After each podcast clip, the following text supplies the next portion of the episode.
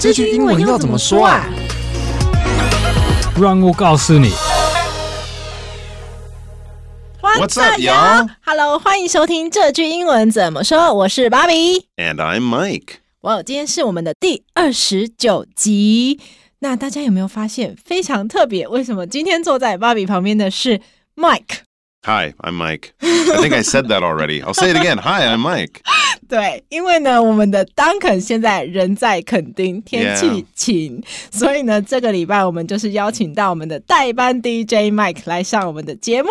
可是这个 Mike 不是我们的 Mike 哦，就是大家不要搞混了，他们是不同人。其实用看的也知道。 对，那我们让 Mike 呃介绍一下他自己。除了 Hi I'm Mike 这句 Hi, 话 I'm 之外 Mike. Yes, I'm Mike, not the other Mike. and also, we miss you, Duncan. We're Yes. we hope you're having a good time. Yeah, I think he will have a I'm good sure time. he's having a good time. The weather's really nice, and he's in Kending. 对，肯 How 定 can he not have a good time? 太棒了。 Yeah, really. 好，那大家有没有听我们的子系列英文竞价后呢？因为我们第一集聊的是 Alison 在菲律宾读语言学校的体验，就是其实。嗯，大家有一些朋友也跟我们说，这个系列对他们帮助蛮大。那现在我们第二集预计要聊的主题是跟境外商公司上班有一些关系。那去外商工作一直是很多朋友他在职来生活中帮自己设定的一些目标。可是到底英文要多好才可以进外商工作呢？就是如果这个大家呃这个主题大家有兴趣的话，欢迎帮我们留言，然后也写下你想要问到底哪一些跟境外商工作有关系的问题，就是让我们把它写进我们的脚本里面。真的很希望就是听到大家的各式各样的想法跟建议哦。然后呢，接下来就是我们的听众回馈时间。我们终于收到一个新的听众回馈留言，超高兴的。这是从 Sarah S A R A H hmm Sarah, Sarah。Sarah, or Yeah. Sarah. Some people say it that way, but most people would say Sarah.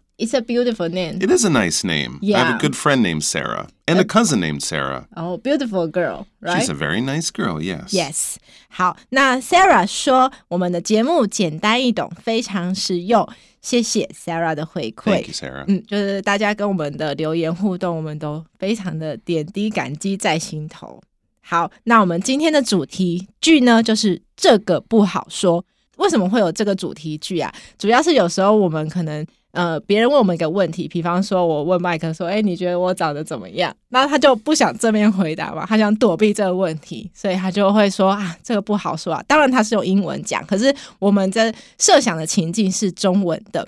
那在这个情况下呢，这个不好说，其实是想要避开一点尴尬的感觉，也不想要伤别人的心，所以呢，我们就要来学一下这个不好说，how to how can we say it 嗯 in English？It's hard to say. It's hard to say. I don't want to hurt your feelings. What I'm going to say is difficult. It's not easy. I feel like nervous or uncomfortable. So it's hard to say. 所以最重要，其实很简单，可以学起来，就是 it's hard to say，太难说了，是吗？就是有点难说、i t s hard to say。 hmm And、uh, I don't want uh, hurt your feelings。 hmm Yes. Or you might also say, I don't know how to say this. 哦，我不知道该怎么说这件事情。 Yeah. So if you hear that, you should be prepared for bad news. Someone's going to say something and it might hurt your feelings, but if you're saying it that way, or if someone says that to you, they're trying to say something that's bad news or that will hurt your feelings, but in a kind way. They're trying to kind of keep your feelings n- from being hurt too much. 就是如果别人说哦，it's hard to say，或者是 I don't want to say less 或 say this，but 什么什么什么你可能就要做好心理准备，因为接下来他要说的话可能会让你有点伤心。他先让你把情绪准备好，然后他会想要告诉你一些善意的建议，就是那个建议他不是想要伤你的心，只是他真的想要让你知道怎么做你可以更好。对，这个时候就会用这两个句子。那这个可以让你更好的建议呢，其实就是所谓的建设性的意见。那在英文里面，它也有一个很好的说法是什么呢？A helpful suggestion. 哦，一个很有用的建议，helpful。How can we spell it？H E L P F U L. Helpful. Full of help. 就是很有用、有帮助的 suggestion，就是建议。嗯，那其实呢，大家呃可以从麦克身上学到美国、加拿大的口音之外，因为他以前有在英国住过一段时间，所以今天呢，我们还可以加码学会，就是这两个句子如果用英国的口音要怎么说。那我们先从 "It's hard to say" 开始，要怎么用英国腔说呢 It's hard to say.？One more time。It's hard to say. 有发现一点些微的不同了吗？其实是那个 hard 跟 say. 有母音的地方。 Right. A lot of British people don't say the R sound so strongly. So that's one of the, that's the, with that sentence, that would be the biggest difference you would notice. It's hard to say is North American. It's hard to say would be English accent. 哦，那第二个句子，I don't know how to say this。 I don't know how to say this, but.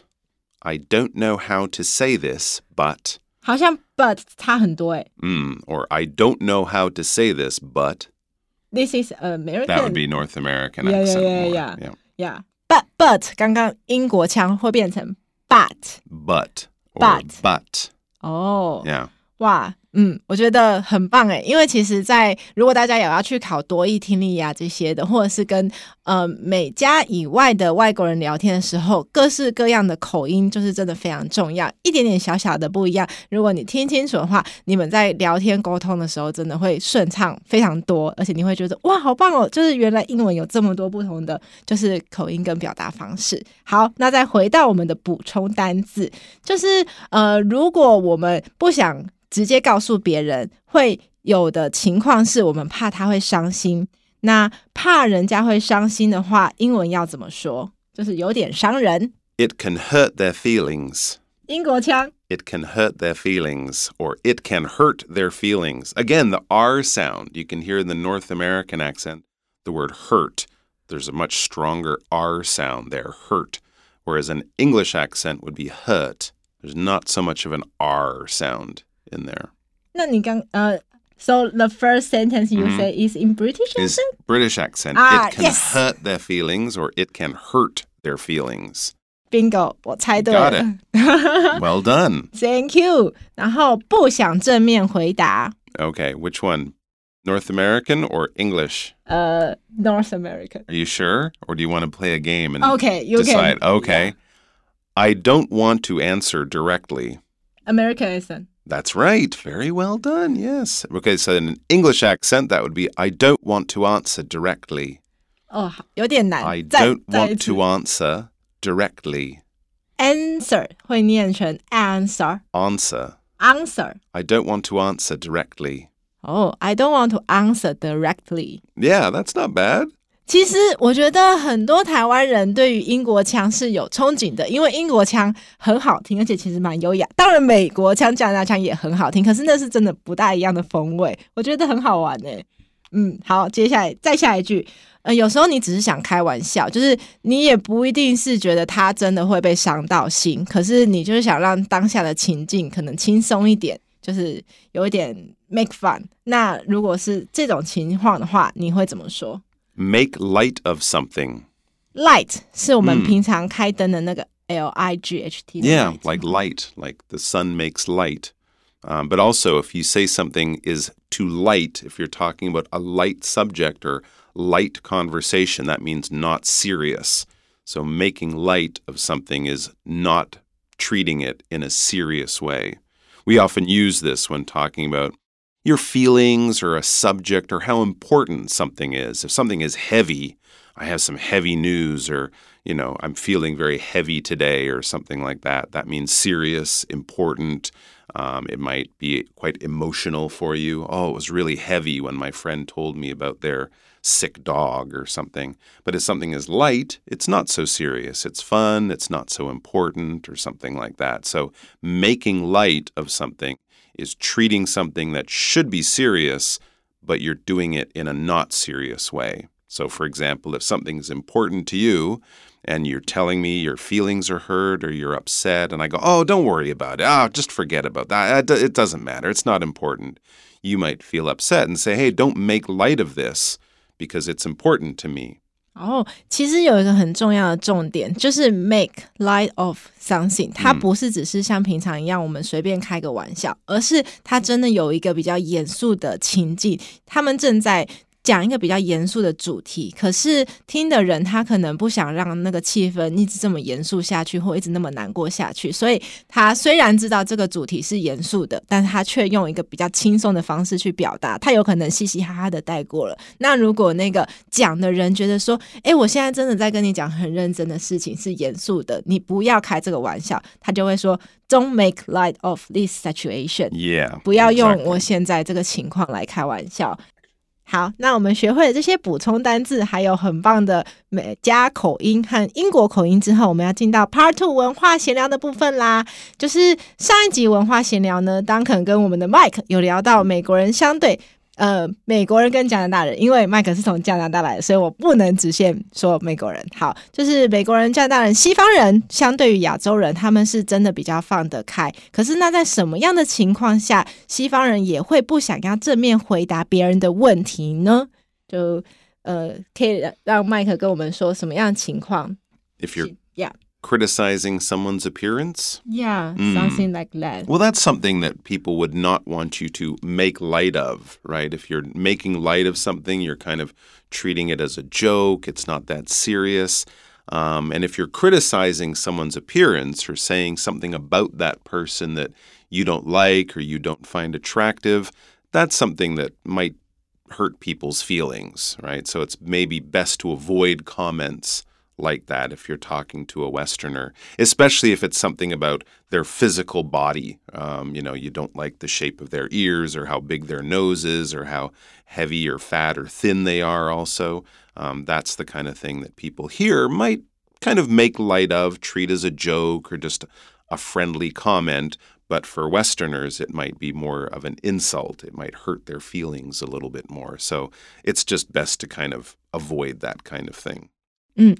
好，就是麦克说啊，如果是西方人的话，如果他们刚好有一个机会，可能要对别人的外表或者是就是别人身体的任何一个特征发表意见或想法，因为这件事情对他们来说真的会就是伤到别人的心，或是这个话题其实是蛮没有礼貌的，别人不会想要被。呃，其他的人品头论足，所以在这个情况下，他们就会选择不正面回答别人的问题。他可能就是用比较刚刚说的，嗯，带过的方式，然后不要正面去形容说一个人的身体或是长相或自身就是没有办法改变的一些身体特征。这时候就是会。避开，可能还会说哦，it's hard to say，或者是说，嗯，I don't know how to say this。就如果真的对方一定要他回答的话，就会用到我们今天说的那个句子，这个不好说。然后再接下去，他真心想说的事情，可是一定会确保不要去说到会让别人伤心或觉得不尊重的一些天生身体的条件。That's right. Now, if it's someone really close to you, a family member, a really good friend, they might ask you something like that. But even then, even if they want you to tell them the truth, you can use some of those phrases. Well, it's hard to say, or I don't know how to say this, but your ears are really big, or something like that. You even want to do that just to be very polite. If it's someone you don't know very well, a coworker, a classmate, it's best just not to talk about this kind of thing because even with close friends or mm. family members, if you're too honest, if you're too direct, if you say exactly what you mean or what you think and don't try to kind of help their feelings, it can make people quite upset. 就是如果是有关于外貌的话题，可能有时候你的家人或你最好的朋友会问你，可是在这个情况下，美国人他还是会选择尽量就是很婉转的回答，或者是不要回答的。太直接，他先给你那个开头的时候，哦，it's hard to say but 什么什么的，就连家人跟最好的朋友都是哦，呃，更不用说如果今天只是你的普通朋友或者是你的同事什么的，就是这个话题是希望能够完全的避开，就不要说了。That's true, but of course you have to remember that I'm Canadian. All right, and we're famous for being very polite. 对，加拿大人真的是很有礼貌，没错没错。That's one of the things Americans sort of make jokes about Canadians. We're always saying sorry. we say sorry too much, and they say, You say sorry too much, and then we say sorry. we say sorry too much. Sorry for saying sorry so much. Um, but I think generally, you know, it's it's nice to be kinder to people's feelings than to think that whatever you say, it won't hurt them because you don't know.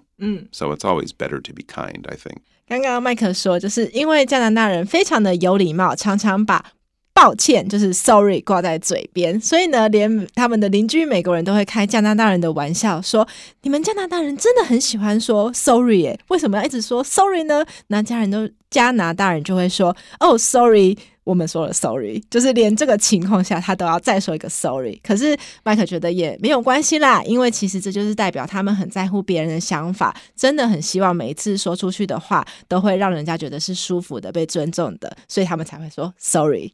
Yeah, I think that's, you know, something we do. And actually, even how we say the word can make you understand or make you see if we're American or Canadian. Canadians might say sorry, but Americans might say sorry a little bit differently. 好，再一次 Sorry, if you're Canadian, more of an O sound, sorry, but Americans might say it with a bit more of an A kind of sound, sorry.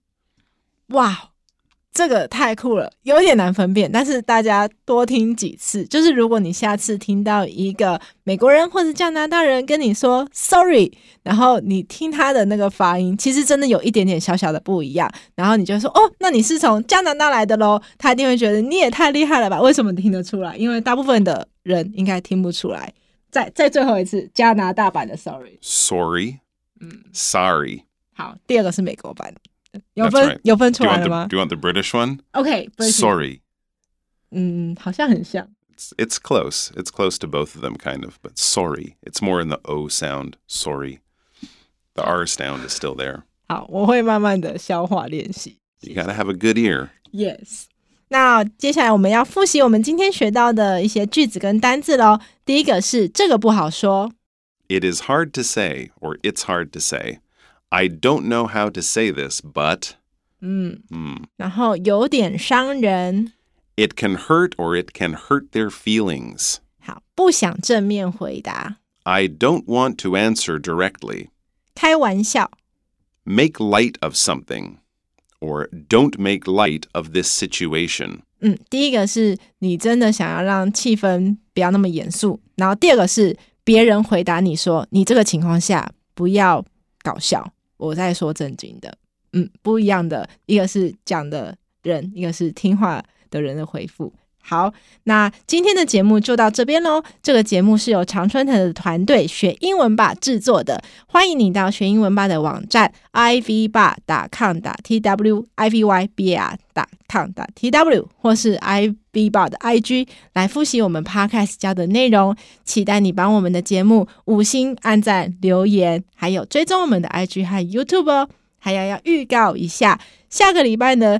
第三十集特辑，我们有邀请到你的英文 bestie 九力来上我们的这句英文怎么说？主题是跟恋爱有关系，大家可以期待下个礼拜的节目哦，还有期待当肯的华丽回归。嗯，当然我们非常高兴麦克来，希望下次还有 me. 对下次希望还有机会再碰面哦。好，谢谢大家，我是芭比，And I'm Mike. 拜拜。Take care.